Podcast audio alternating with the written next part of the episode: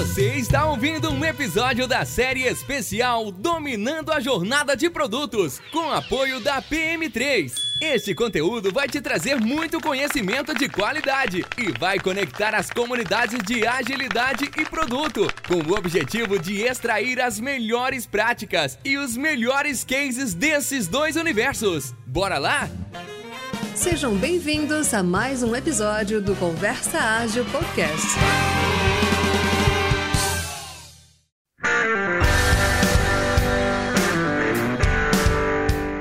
Ouvintes, estamos aqui com o Will Sertório. Will, primeiro de tudo, cara, muito, muito obrigado por topar fazer essa gravação aqui com a gente. E queria pedir para você se apresentar aí para quem ainda não te conhece. É o velho desafio do Conversa Ágil de Will Sertório por Will Sertório em 30 segundos, cara. Pô, 30 segundos, vamos lá. É, primeiro, Renato, super obrigado pelo convite. Agradeço também ao pessoal da PM3, né, por ter feito essa ponte. Uh, cara, eu sou designer, né? É, só que eu sou um designer um pouco diferente, porque eu já atuei como gerente de produto também. Então, uh, eu acabei acumulando a experiência da, das duas áreas. É, hoje eu sou líder de Product Design na Revelo, né, que é o marketplace que conecta candidatos com vagas. Uh, e também dou aula em algumas escolas, né, PM3 uh, e, e, entre outras, né. e além disso também dou umas mentorias aí esporádicas, né, para tentar ajudar a galera. E é isso. Esse sou eu, apaixonado por produto, design e métricas. Pô, cara, belo resumo aí, viu? Muito bom, Will. Seja muito bem-vindo. Valeu. Só não deu 30 segundos, né? Mas tudo bem. Não, não tem problema. A gente, eu faço essa brincadeira, mas a gente não conta, viu, cara? Mas eu só, eu só abro isso depois. Ah, boa. Will, sobre o tempo a gente faz uma vista grossa, viu, cara? A gente não, não conta, viu? Mas mas também quero te agradecer aqui pelo papo, obrigado pelo convite e também novamente a PM3 por ter feito essa ponte aqui. Bom, vamos lá, vamos começar o papo. Boa. Então, o nosso papo aqui é sobre Product Discovery, cara. E aí eu queria começar do princípio mesmo. Nesses papos de produto a gente tem feito isso. Como que você explica Product Discovery, se é que isso é possível fazer um resumo assim, porque eu acho que é um papo para algumas horas de repente. Legal. Cara, eu vou dar minha visão. Eu acho que cada, cada autor ou cada pessoa que pratica Discovery tem uma forma de explicar, né? Uh, antes de falar de Discovery, é legal falar do que a maioria das empresas faz, né? Que é um processo cascata de desenvolvimento, né? Uhum, uhum. Que é, poxa, uh, os stakeholders tiveram uma ideia, o time vai executar e o único risco que o time tem é não entregar no prazo, né? E aí vira uma gestão de projetos. Uh, só que a gente sabe que é, esse jeito de pensar não funciona muito bem para software.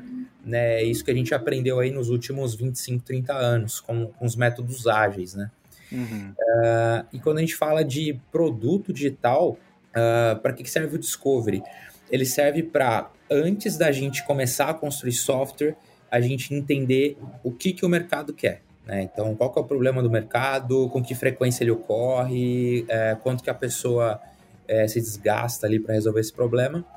É, então, entender problema, é, validar a solução né, e minimamente tracionar o produto. Então, é, é esse processo bem embrionário do, do produto. Eu acho que é um assunto que está ganhando muita importância hoje, porque a gente vê um aumento né, no número de empresas de tecnologia, a gente vê um aumento nos times de produto também, então tem muita coisa nova para criar. Né? Acho que é, é, um pouco do. Porque a gente está falando tanto disso. Né? Certo, certo. E, e, você acha que dava um pouco valor para essa etapa, cara? Assim, hoje você comentou que já está aparecendo um pouco mais, mas será que ainda, ainda não dão um valor devido para a descoberta do produto? Assim, é, eu acho que na maioria das empresas de software, é, o backlog ele é top-down, né? Assim, uhum. Completamente. Na, na, minha visão, completamente enviesada, tá? É, eu acho que poucas realmente fazem um bom processo de discovery, né? De você não entubar uma, uma ideia no time, né? É, e sim você dar, um, dar uma métrica, né? Ou dar um problema para o time resolver, sei lá, precisamos aumentar a receita E aí o time vai quebrar a cabeça para ver que problema que o mercado tem que a gente consegue resolver e gerar receita. Né? Então, é, como o Martin Kagan fala, tava demorando para não falar de Martin Kagan, né? é, como ele fala, esse é um papel de um time empoderado de produto, né? Um ah, time ah. que não é o CEO do produto, não, não é nada disso, mas é um time que tem autonomia para escolher como ele vai resolver aquele problema. Saquei. E, e, tem a ver, tem muito a ver com desapego, né, Will? Porque assim, é tão comum as pessoas já pensarem na solução, já terem ideia do, do tal do, do app, né, cara, do software. É, já tá com a solução toda desenhada na cabeça e quer correr para colocar na mão dos times de desenvolvimento, né, cara? E aí é o problema é, desse discovery que você está trazendo aí pra gente, né? Porque é, tô falando de problema, eu ainda não falei de solução, né? Eu preciso entender e pegar mais respostas, trocar um pouco mais de ideia aí com o mercado até sacar o que realmente precisa ser feito, né, cara? É, é essa pegada do discovery, começar desapegado, na verdade, né? Exato. Exige uma palavra que alguns odeiam, né? Mas exige um mindset um pouco diferente, né? Que é uhum você você assumir que você não sabe nada. Né? É tipo uma abordagem até meio zen, assim. Pô, não sei. É. Eu não sei o que o mercado quer, eu não sei o que vai dar certo, então eu vou fazer um monte de testes e pesquisas até eu descobrir, né? Hum, então, é. É, dá até para fazer um paralelo com, com o método científico, né? Que é isso, você tem uma hipótese e você faz experimentos para tentar validar essa hipótese. Acho que a, a lógica é bem parecida. Boa, é, é, é, bem por aí mesmo, né, cara? Porque é, é, quando a gente já vem com esse pensamento tradicional que você comentou, né? É, é orientado a projetão, aí a gente já vem do produto para a entrega direto, né, cara? E geralmente tem uma baita frustração em cima disso, que é o tal do, poxa, a gente entregou o que ninguém nem precisa, né? Então a responsabilidade do Discovery é a gente começar do zero né, e, e tentar entender é, o que, que, a gente precisa fazer. E aí a segunda coisa que eu queria puxar com você, quando a gente fala de Discover, muita gente pensa em dinâmica, né, cara? Vou fazer um, sei lá, um Leanception, vou fazer essas dinâmicas mais usadas aí, né, nessa, nessa parte inicial do, do processo de um produto, né? É por aí mesmo, não é tão por aí. O que, que você traz para a gente em relação a praticar o Discover? É, é, realmente, né? A gente tem a Inception, tem Design Sprint, já vi aí na internet também Product Sprint, né? Uh, cara, eu, eu acho que assim, é, Design Sprint, minha opinião, tipo, é um método super legal que ajudou muito a trazer vários, a, a deixar o design, né, é, mais palatável, né, mais, mais perto do nosso dia a dia com entregável, claro, ali depois de cinco dias de sprint. É, porém, é, se você pegar qualquer produto que você é apaixonado assim, em usar, cara, esse produto não foi construído em cinco dias, sabe? É, então eu acho que uh, tem uma coisa que a gente chama de senso de produto, né? Que é você entender muito bem o que você está construindo, quais são suas alavancas, o que, que seu mercado quer. E isso, cara, eu acho que não tem workshop, não tem dinâmica que, que faça mágica, saca? Eu acho que tem coisa que tem que dar tempo ao tempo mesmo. Hum. Will, eu ia. Eu tenho uma curiosidade. Como é que começa um Discover? Cara, boa pergunta. É, é, tem vários playbooks de Discovery, né? Tipo, cada autor tem uma abordagem. Então, você tem o Steve Blank, né? Você tem o próprio Martin Kagan, você tem a Cindy Álvares e um monte de gente. Teresa Torres também. Uh, qual é a abordagem que eu mais gosto, né? Eu, e a gente pratica bastante na Revelo, é a abordagem do Ash Maurya, né? Do livro Running Lean, que é um livro super legal, inclusive. É, o Ash fala o seguinte, fala, cara, antes de você sair explorando né? Ah, vamos até o mercado entender qual é o problema que eles têm. Tipo, não, sabe? Pensa no, na, na metáfora do cientista de novo, né? O cientista não fica procurando problemas para resolver. Ele tem um problema e ele vai testar diferentes soluções, né? Ele tem uma hipótese de problema. Com o Discovery é a mesma coisa. A primeira coisa que a gente faz é colocar todo mundo numa sala, é, sala virtual, né, no caso agora, e entender quais são as variáveis do nosso produto. Né? Então, o que está na nossa cabeça? Você pode usar um Lean Canvas, você pode usar um Business Model Canvas, enfim, é, para a gente, para tirar um pouco da nossa cabeça qual é o nosso plano A. Né? E o próprio Ash Maurya fala um negócio super legal, que ele fala, cara, o Discovery é o processo de você ir desse plano A até o plano que funciona. Né? Então é mega importante a gente cristalizar nossas hipóteses antes de fazer qualquer tipo de pesquisa ou qualquer tipo de experimento. Tá? Então eu diria que esse é o, é o primeiro passo. É, e é bacana isso, né? Porque a gente está falando de várias etapas, né? Não é, não é assim, ah, a gente vai se reunir aqui, como você falou, não é em cinco dias, né? Acredito que não seja um processo tão curto também, né? A gente tem N etapas, e, e se a gente traz até para a abordagem ali da, da visibilidade do fluxo, né? É toda a parte aí que a gente chama de upstream, né? Que é toda a parte de descoberta tal. É, é, por aí mesmo, cara. É, é, uma porrada de etapa, demora muito, né? Que acho que é a pergunta de todo é, é investidor você tá mudando esse, esse mindset que você falou, aí você fala, bom, vou começar a fazer discover. Acho que a primeira pergunta é, putz, demora muito esse negócio? no fundo, ele, ele quer estar tá certo o quanto antes, né? Exatamente. Exatamente. Eu quero saber se eu tô certo ou não e quanto tempo vai demorar para aparecer essa resposta aí. é, e o complicado é quando o stakeholder tá certo, né? Tipo, uhum. às vezes você lança sem nada e o negócio dá certo. Tipo, meio complicado. É, mas como que eu gosto de vender essa ideia de discovery, né? Por ter trabalhado em consultoria, o meu papel era muito esse, né? A gente ia nas empresas, tipo, pô, banco, né? Empresa de tecnologia até mesmo, e a gente tentava vender essa ideia. Uh, eu gosto muito de falar de risco, né? Eu acho que discovery ele é um, é um método para você reduzir risco é, reduzir as chances né, de você construir algo que ninguém quer. Porque, no fundo, no final do dia, na ponta do lápis, software é caro. Né? É caro de criar, é caro de manter, é caro até às vezes de, de tirar ele do ar. Né?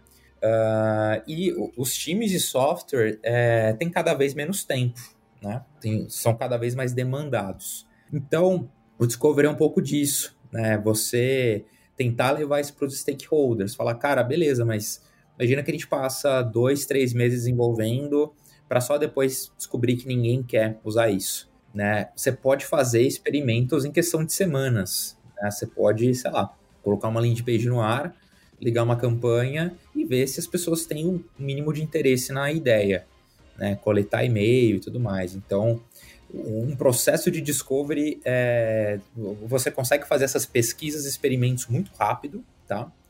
É, porém, é, até fazendo um gancho com o upstream que você falou, é, os times de produto modernos, né, que a gente chama, eles fazem o discovery recorrente, né? Então é um discovery que não, não acaba nunca, ele é perene, né? Como se o time tivesse duas esteiras. Né? Uma esteira é das hipóteses, então são das coisas que a gente acha que são verdade, a gente vai validar. E, pô, a hipótese foi validada, aí sim ela entra na esteira de delivery, né? Para ser realmente entregue.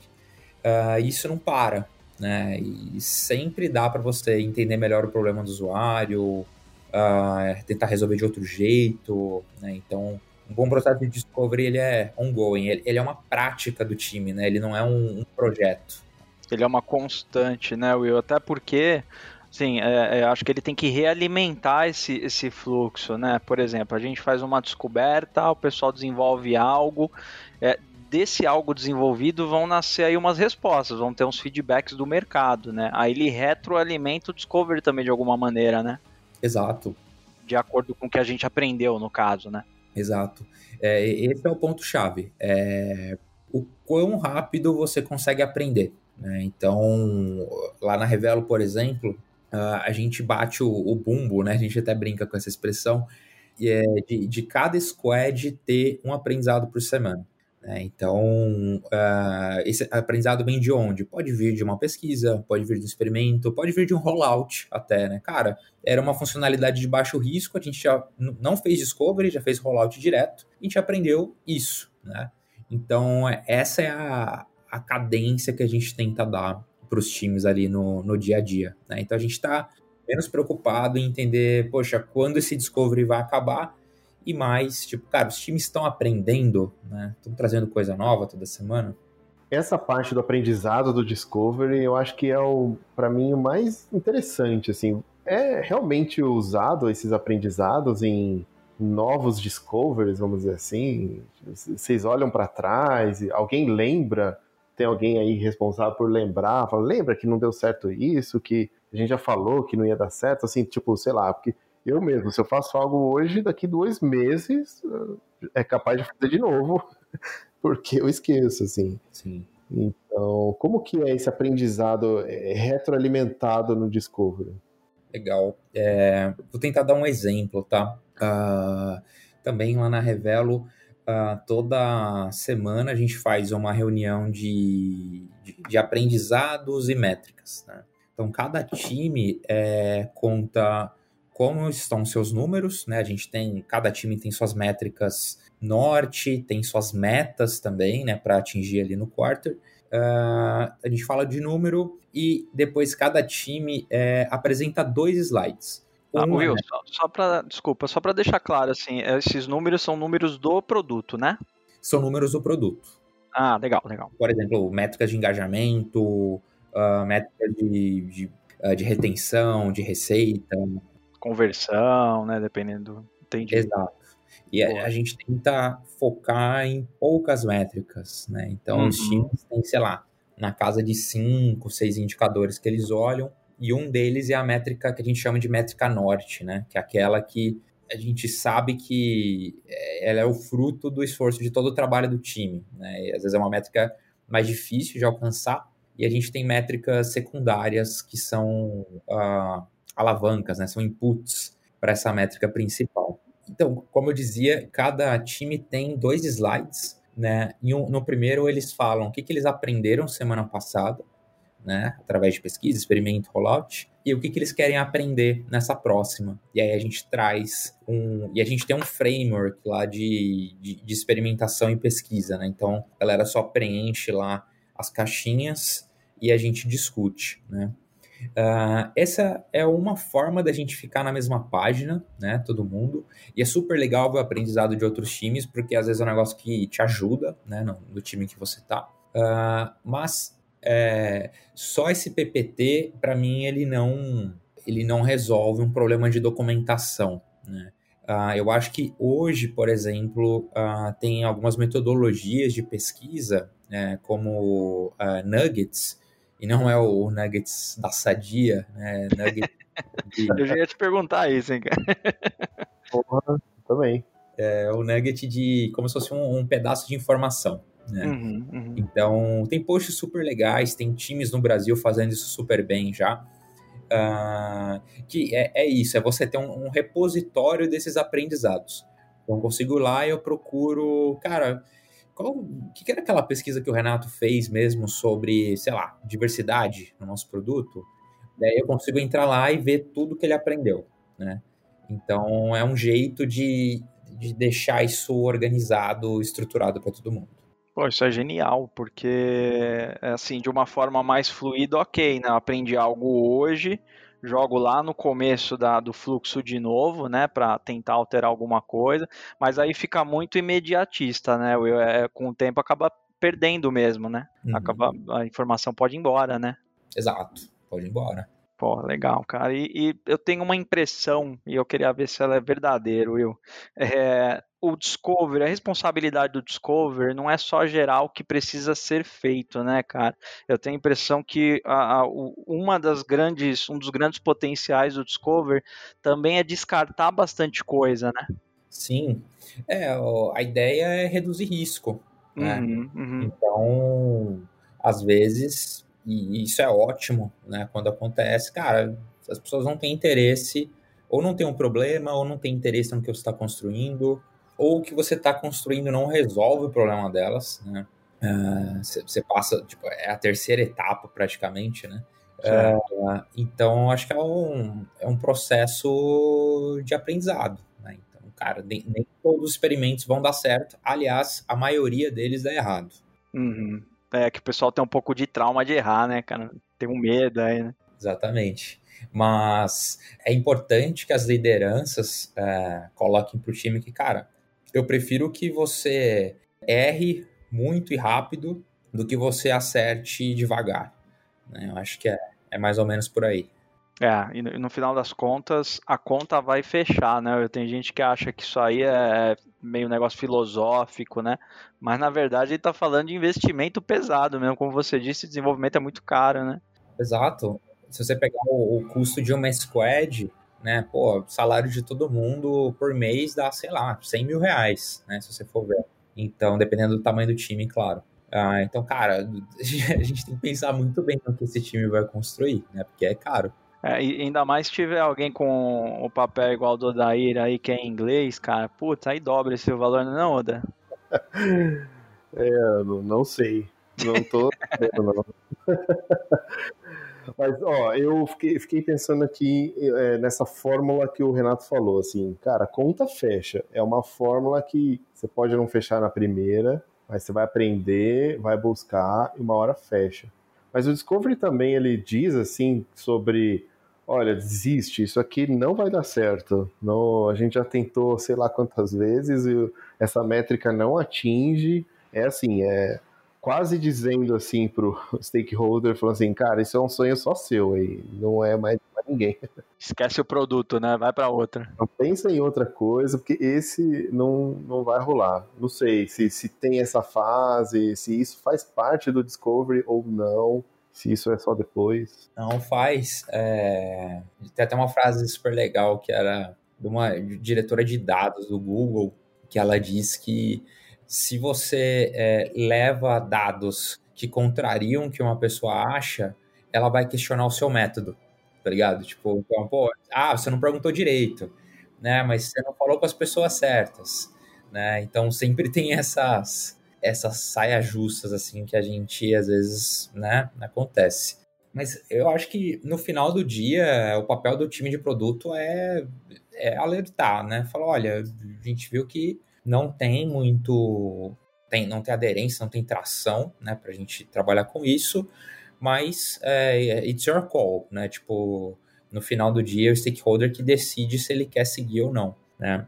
Uh, um exercício que é super legal de fazer para sensibilizar a uh, stakeholder em relação à discovery é o pós-mortem, né? Uh, pô, a gente faz um, um, papo onde cada um conta de um produto ou iniciativa que puxou e não deu certo e o que, que você faria de diferente, né? Se você fosse fazer de novo.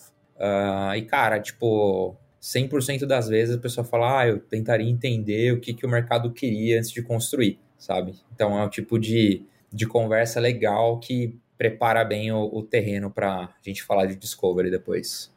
É, é bem isso. A gente já conversou sobre isso aqui algumas vezes até, Will, que assim, é, é, é genial quando alguém vai lá e acerta em placa, né? Você fala, pô, tá vendo? Eu plaquei de primeira, né? Uhum. Mas esses momentos de, de, genialidade são raros também, né, cara? Não é tão fácil assim acertar do nada, né? Exato. É, e Aí vai do, no que, que você quer acreditar, né? Na sorte ou no processo, no método. Né? Que o método é muito mais garantido, né? Não quer dizer que a gente não tem que arriscar, né? E, e só jogar safe, mas acho que é bem por aí.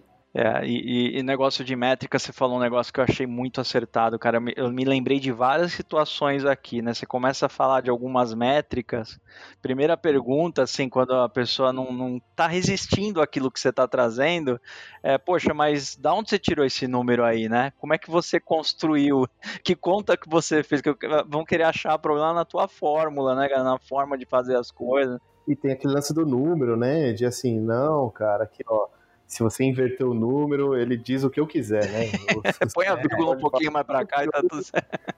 É, exato. É, eu também odeio essa de, ah, vamos torturar os dados até eles falarem o que a gente quer. Tipo, cara, então, então tanto então, faz, né? É. Você, vai, você vai fazer então um usa, reporte né? numa informação, né? E whatever. É, nem precisa de dados. Vambora. Verdade, vai, vai no sentimento e vai bonito, né, cara? Pelo menos não desperdiça tempo. Mesmo. Will, a gente sempre busca uns exemplos práticos, você já trouxe um, né? Acho que um exemplo, inclusive, de sucesso. Que, eu achei super bacana de discovery contínuo e tal, né? E a gente sempre aborda esse, esses tipos de exemplo. Tem mais algum bem sucedido que você falou, nossa, esse Discovery foi a coisa mais linda de participar, assim, dá, dá orgulho até hoje. E, e, você tem, a gente gosta muito desses que eu vou pedir agora, tá? Eu tenho algum que foi desastroso, assim, cara, que você falou, nossa, esse aí não queria nem ter começado. cara, vou começar do, do desastroso. Boa. Uh, já teve, não foi propriamente um discovery, foi um, um projeto, né? Mas que meu, tinha muito stakeholder, né? Não, não tinha liderança clara, é, as necessidades mudavam constantemente. Foi um projeto que durou uns nove meses, assim. E, e no final a gente decidiu uh, dar um parar, né? Não, não, não seguir mais. Uh, mas acho que é, é, é, alguns sintomas, né? Puta, excesso de gente, muito cacique, pouco índio, né? Como falo. É, falta de clareza, né? Falta de um objetivo de negócio, uh, falta de métrica uh, e todo mundo querendo fazer tudo. Então, esse foi o projeto mais longo e, e que mais afundou, assim, que eu participei. É, Agora, de coisa legal. Uh... Até, até porque, né, eu, todo mundo tem que ter um Titanic para chamar de céu, né, cara? Quem nunca participou de um desse aí, meu? Nossa. Quem nunca foi um violinista no Titanic, né? é verdade. Mas vamos lá, vamos tocar. Eu acho que eu já fui mais de uma banda, inclusive. Caramba, cara. Na minha vida. com certeza. Mas é bom, né? É bom ter essas experiências ruins, assim, que a gente dá mais valor depois, para quando tá dando certo. Isso é verdade. É, e de dar certo, pô, eu acho que tem um, um dos covers mais legais que eu, que eu fiz uh, foi com o pessoal da Mind Lab. Né? A Mind Lab é uma empresa de educação aqui de São Paulo.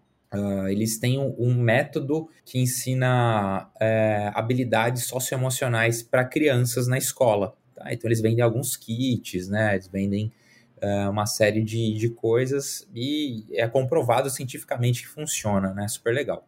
Uh, e aí, um dos stakeholders deles, né, o Ivan, ele teve uma ideia de, cara, e se a gente oferecesse esse método para uh, ah, adultos? Né? Que público seria? Como isso seria feito?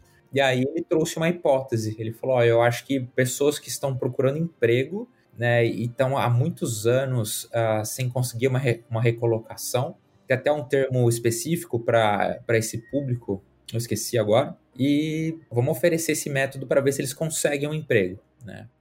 Porque todo mundo quer um emprego, né? Mas nem todo mundo quer fazer um curso, né? Isso é uma coisa que a gente aprendeu, inclusive. E aí foi um, um discovery super legal, né? Eu acho um, eu participei por uns três meses desse projeto. Uh, a gente entendeu os dois públicos, né? Tanto o público, uh, pessoas que estão procurando emprego, quanto o público de RH, né? De empresas, sei lá, uh, empresas de varejo, né? Que o cara tem que recrutar, tipo, às vezes 80 atendentes de balcão ao mesmo tempo. Né? Como é que esse processo funciona? A gente, inclusive, acompanhou um processo seletivo desses, a gente foi lá no, no auditório, que a galera fazia as provinhas e tal. Uh, e foi super legal, cara, porque a gente conseguiu gerar emprego para as pessoas, né? A gente conseguiu validar o conceito. Uh, e é muito poderoso, né? Você dá um, é, é muito legal você dar um emprego para alguém que está passando dificuldade. Né? E do lado da empresa a gente conseguiu monetizar também. Né? Então, para o usuário, o final é gratuito e sempre vai ser. Para a empresa a gente cobra, só que para a empresa é infinitamente mais barato do que ela fazer isso sozinha. Né? E, e, o que é mais legal é que a gente fez só usando ferramenta low code. Né? O que é ferramenta low code? São ferramentas que muito poderosas que não exigem um conhecimento em software, né, em programação, desenvolvimento, para você é, executar. Né? A gente usou uh, Unbounce né, para fazer landing page, usou Typeform para pegar informação, é, usou um, um super legal que a galera fala muito pouco, chama EDEP, Uh, o EDEP, ele é tipo um, um WordPress para você criar o seu próprio Duolingo, saca? Então você consegue... É, é tipo uma ferramenta de microlearning, né? Eles chamam. Então você consegue criar cursos e tal pro aplicativo deles, é, é você só dá o login para a pessoa e ela consegue acessar. Então, acho que foi um dos processos mais legais, assim. É, e se a gente fosse decupar, né, decantar, tipo, quais são os elementos disso ter dado certo, muito se dá pela mentalidade dos stakeholders. Né? Eles davam muito espaço para o time de produto, uh, defendiam muito a gente nas reuniões de board, né? tomavam muita porrada para nos defender. Uh, e defender o processo, defender os caminhos né, que estavam surgindo. Uh, eu acho que grande parte do sucesso e, claro, a, as skills do time, né? Então, tinha skills de um lado uh, e vontade de fazer, e do outro lado, a gente tinha stakeholders com a mentalidade certa, e essas duas coisas juntas geram uma relação de confiança, né? E aí, cara, os, nascem os melhores produtos, né? Quando o time e os stakeholders confiam no outro. Cara, que bacana. Você falou duas coisas aí que me chamaram muita atenção, cara. Primeiro, assim, não, não usaram grandes assim é, é, tecnologias de desenvolvimento, né? E, e, eu acho que essa é uma parte que o pessoal derrapa muito, né? Que vira e mexe quer construir coisa do zero. Mas de repente, às vezes tem tanta coisa aí que, que já dá para usar, ou, ou não precisa fazer uma construção tão pesada, né, cara? Às vezes você pode fazer construção em uma ferramenta, como você comentou, isso aí chama atenção, porque não é muito normal, não, de mercado, né? O pessoal geralmente quer aquela parafernália completa tecnológica já, né? Exato. É isso. É, eu acho que a comunidade de produto, assim, tem muito que, é, que usar essas ferramentas low code, né? Porque você desonera o time de software, né? Você consegue subir coisas mais rápido, né? É, porque já tem coisa pré-pronta e etc. E você tira risco final do ah, dia.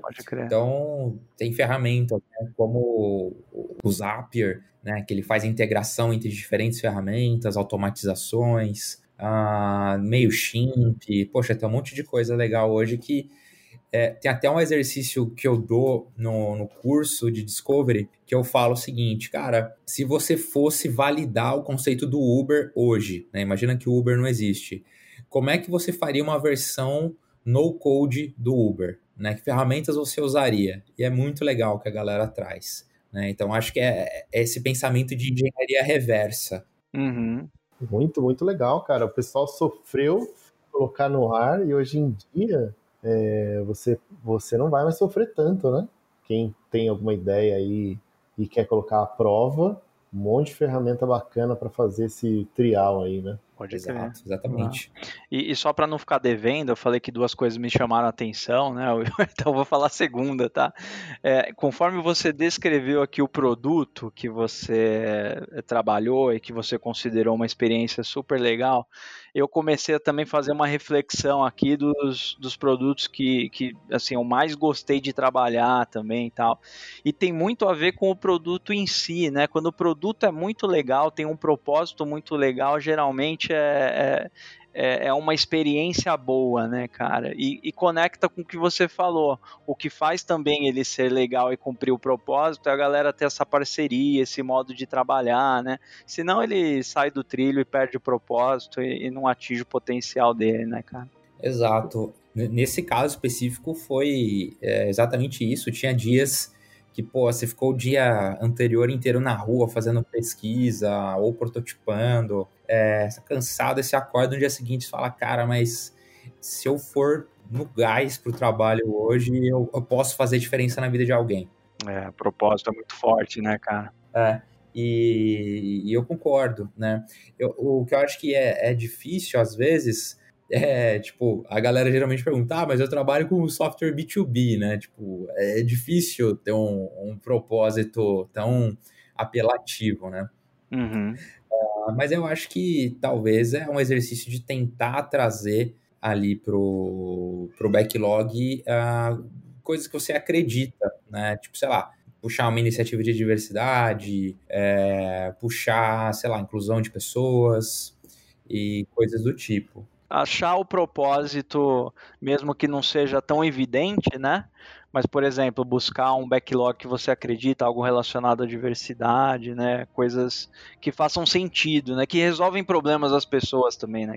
Exato. É... E designer é um bicho muito idealista, né? Assim, se você consegue explicar para ele qual é o propósito daquilo, né? qual é a missão e etc., uh, ele fica muito mais engajado. Né? A gente até fez uma pesquisa uma vez com designers, lá o, pessoal da Handmade, que eu trabalhava com eles, é, para entender o que, que move os designers brasileiros, né? E, cara, a propósito é a palavra que mais apareceu, né? Então, acho que só o cuidado que a gente tem que tomar é não se apaixonar pela solução. Às vezes a gente tem uma ideia e a gente acredita muito numa coisa, mas a gente confunde. Eu, até uma designer uma vez falou isso, a Carol Todd. Ela falou de você confundir, misturar você com o produto, né? É, e quando ela falou isso, eu falei, nossa, isso já aconteceu comigo várias vezes. Tipo, tinha coisas que eu queria fazer a nível pessoal e eu tava puxando e trazendo aquilo pro produto, mas de um jeito pouco produtivo, né? Então acho que tem um, um pouco a ver com isso. Boa. Bom, aproveitando esse ganho design, para quem é leigo, como que a gente imagina assim, ó, eu não conseguiria nem explicar o que é design de produto para pessoas da minha família, assim. Eu não consigo nem explicar o que eu faço, né? ainda mais o que eu não conheço. Então, como que é essa questão do design assim para quem é leigo, assim? O porquê que precisa, o porquê que é importante e o que faz exatamente, né? Quem trabalha com esse, esse design que você comentou. Legal. É, o designer ele faz praticamente quatro coisas. Né? Ah, primeiro, ele entende o problema ou a oportunidade. Né? Isso ele faz através de pesquisa, ah, experimentos, prototipação, etc. Depois, ele planeja o trabalho de design. Né? Então, é, como que vai ser essa pesquisa, como que vai ser esse protótipo. Terceiro, ele executa.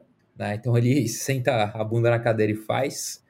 E, por fim, ele mede, né? Ele vê se o que ele fez deu certo, ele ou ela, né? Ah, então, se a gente fosse quebrar em pilares, né, é um pouco de como a gente trabalha na Revela, inclusive.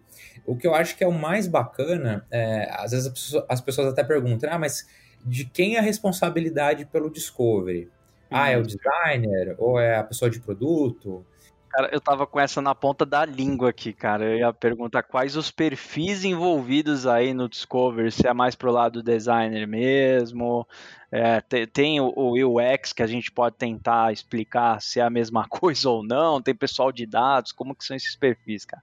Sim, é, como que eu vi assim que funcionou melhor, né? Uh, é quando o designer e o PM trabalham em dupla, né? Então, eles juntos são responsáveis pelo discovery e também por é, popular o backlog do time. Né? Então, eles não podem ficar só em discovery sempre, eles precisam passar coisas para delivery também. Né? Uhum. Uh, esses são os principais. Na Revelo, é, além da gente trabalhar assim em dupla, no final do ano passado, a gente começou a trabalhar em trio. Uh, a gente começou a trabalhar a pessoa de produto, design e de growth juntas, né? Então, a gente tinha um time de growth antes que era centralizado, né? Ele atendia vários times. E aí a gente, é, enfim, mudou a estrutura e colocou uma pessoa de growth em cada squad. Uh, e tem sido fantástico, cara. A gente tem uma velocidade muito maior de tipo, pô, precisa ligar uma campanha sabe? Ah, precisa fazer uma análise, é, precisa montar um dashboard. Putz, a galera é excelente e a gente ganha muito tempo, né? E, e antes a gente tinha que, naturalmente, né, entrar numa fila e falar, ah, tem uma fila de coisas, a vez de vocês vai chegar. Né? Então, eu acho que esses são as três figuras primordiais, assim, do, do Discovery. E você deve estar pensando, pô, mas e o time de tecnologia, né? Não vai ser envolvido? Uhum. Uh, idealmente, sim. Né? É, é legal a gente estar próximo, principalmente da pessoa que é tech lead, né? Uh, ah, para deixar ela a par do que a gente está aprendendo, do que está sendo construído. É legal mostrar os aprendizados para o time também. Então, às vezes, a gente usa esse mesmo material da reunião de terça-feira de experimentos para mostrar para o time, né? E eles ficam alinhados, dão inputs, dão feedbacks. É, porém, uma opinião meio impopular que eu tenho, se vocês não gostarem, vocês editam e tiram depois, é que... Ou a gente cria um debate que vai mais uma hora, Will. não, você acabou de falar a chave pra gente não cortar nada e deixar aqui. Exato.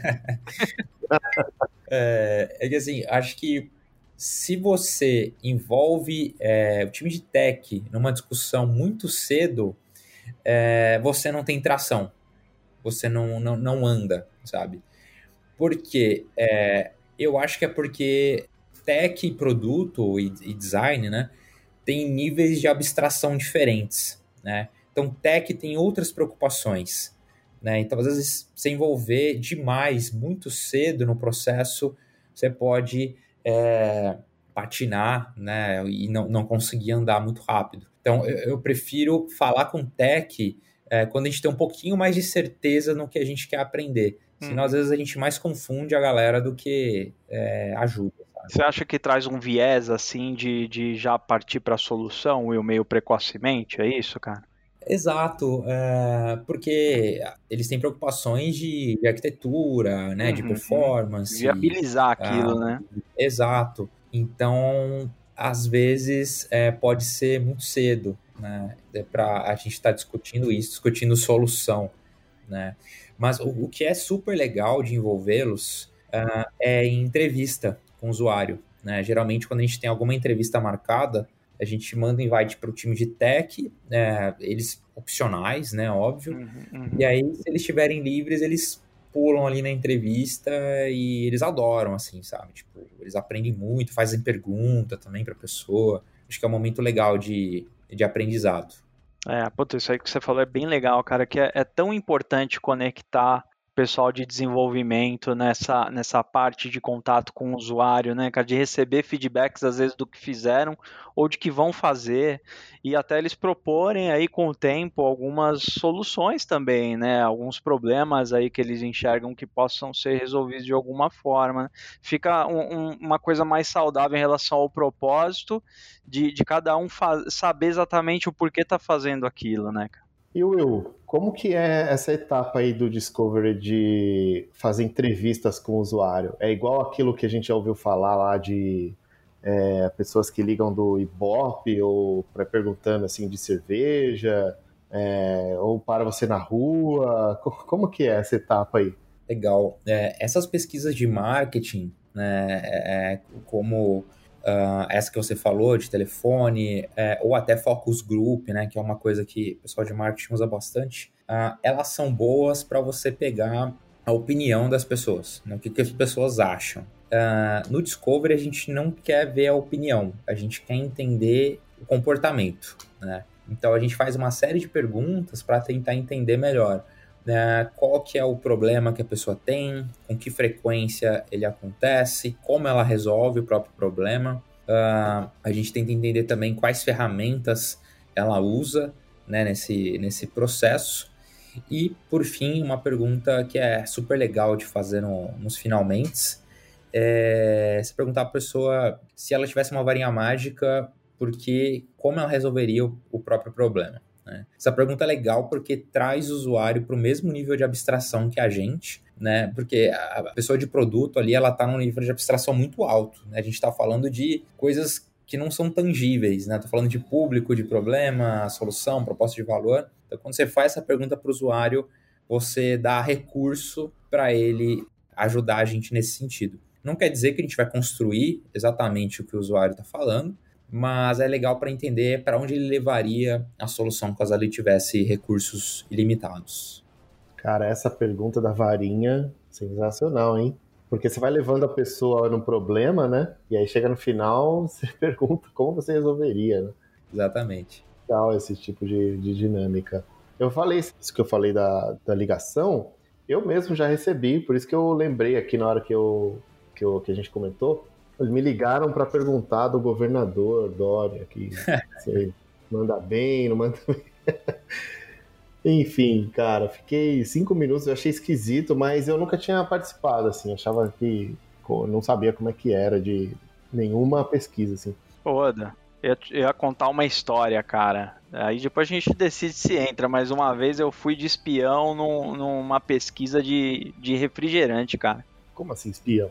É, cara, eu trabalhava numa agência e o cara que trabalhava comigo, ele tinha muita curiosidade para saber como que, não sei se era a Pepsi, cara, sei lá, fazia ali uma pesquisa de mercado eles estavam lançando um novo refrigerante lá e, e, e, faziam umas comparações e tal. E ele tava louco para saber como que era isso, né, cara? Aí ele me deu, cara, isso faz um, uns 20 anos, mano. Aí ele me deu um gravador e ele falou, cara, se você ficar de bobeira e passar por ali, vão te chamar para uma pesquisa, é só você entrar e fazer lá. E, e aí eu fiz isso, cara, fui espião de pesquisa de refrigerante já, mano. Legal, cara. Eu ia perguntar, cara, quantas pessoas precisam responder para você ter uma confiança maior? Existe um cálculo? É... Como que é feito essa... Assim, a questão é, se tipo três pessoas responderem, ela você já está direcionado a resolver daquela, daquele jeito? Uhum. Legal. É, essa é uma pergunta muito boa, assim, que aparece com alguma frequência.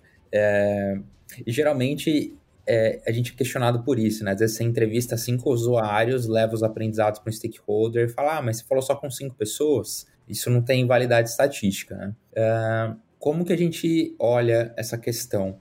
Quando a gente está muito no, no, escuro, né? A gente não sabe é, se o problema existe, a gente tem pouco dado, pouco ou nenhum dado, é, poucos dados já nos ajudam a seguir, a iluminar o caminho, né? Então, é aí que entra a pesquisa qualitativa, né? Então, se entrevistar 5, 10 pessoas, 20, já é um número super legal. Você vai começar a ver padrões, né?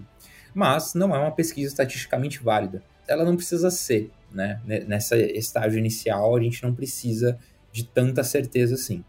Uh, e o outro cenário é, cara, eu tenho muitos dados, eu já tenho muita certeza, então para eu conseguir avançar e aprender alguma coisa, eu vou precisar de muitos mais dados, né? Uh, aí sim entram os métodos quantitativos, né? E tem uma série de calculadoras na internet que ajudam você a calcular o tamanho da sua amostra, né? Baseado numa margem de erro, baseado num tamanho de uma população que você está investigando. Né? Então, a, essas calculadoras ajudam você a entender quantas pessoas você tem que é, passar pela sua pesquisa para ela ser estatisticamente válida.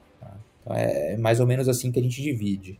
Legal, então assim, entendi que para começar essa precisa desse, dessas entrevistas, né? E às vezes de alguns cálculos estatísticos, é, mas você não está procurando certeza nesse momento, né? Você não está procurando ali acertar de primeira depois na hora de desenvolver e tudo mais. É só um norte, né? É, você quer ver algum padrão, né? Padrão, legal. Padrão acho que é melhor. É, é, basicamente isso. E tem métodos que conseguem unir o qual e o quant. Né? Eu acho que o que melhor faz isso é, o, é a abordagem de Jobs to be Done do Tony Uwick. Né? Ele tem duas etapas de pesquisa quali para você mapear a jornada e depois ele tem uma quant para os usuários diz, diz, disserem, é, dizerem é, qual ponto da jornada eles têm mais ou menos dor. Né? De forma bem resumida, é isso. Então, é, esse é o ciclo, né? Você às vezes levanta informação no qual e você valida essas informações no quant.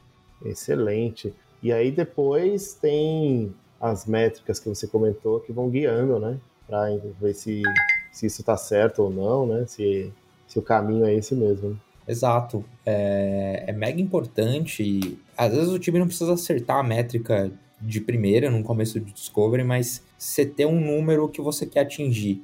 Né? Por exemplo, no, no, caso que eu contei lá do, do recrutamento, né, das pessoas, a gente tinha um número de pessoas que a gente queria dar emprego em X dias. Né? E essa era uma métrica muito boa, porque ela gera valor para os dois lados. Ela gera valor para a empresa, a empresa contratou alguém super legal, e para o candidato, claro, que conseguiu emprego. Né? Então é, é mega importante a gente discutir como a gente mede o sucesso do, do nosso produto. Will, você trouxe muita coisa bacana aqui pra gente nesse episódio. Eu mesmo não conhecia muito o que, que é essa disciplina, fase, esse, esses estudos que você comentou. Muito bacana. E a gente entra aqui no nosso momento jabá, que é o momento que você pode falar ou indicar o que você acha bacana para os nossos ouvintes e até mesmo vender alguma coisa, se você estiver vendendo aí. O momento é seu aí, pode, pode mandar aí. Boa, valeu, Oda. Ah, eu acho que é, vale convidar né, as pessoas que estão procurando emprego na área de tecnologia ou estão procurando profissionais, né? e não querem é, um processo de recrutamento e seleção tão moroso e tão lento, cara, dá uma olhada na Revelo. Né? Acho que ela, a gente está atendendo muito bem aí os dois públicos, grandes clientes, muitas contratações, tá super legal. E um segundo jabá é do curso de Discovery da PM3, né? Que eu dou aula, eu faço duas aulas né, desse, desse curso e, cara, tá super legal, conteúdo mega acionável. Corre lá que vocês vão gostar.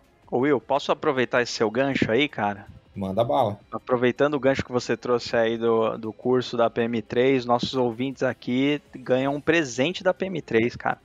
10% off usando o nosso cupom Conversa10. Então, aproveita lá. Isso aí. Aproveita que, olha, todo mundo que vem aqui falar recomenda os cursos da PM3. Até mesmo na internet o pessoal tá recomendando demais. O curso é sensacional mesmo. É isso. Will, cara, muito obrigado e, e até uma próxima oportunidade aí, cara. Um abração. Valeu, Will. Um abraço. Valeu, galera. Obrigado pelo convite. Foi um prazer.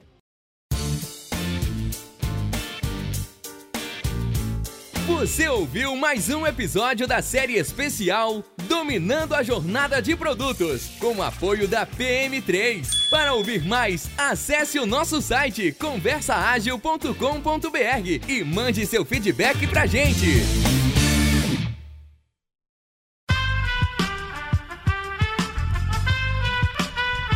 Esse podcast foi editado por Aerolitos Edição Inteligente.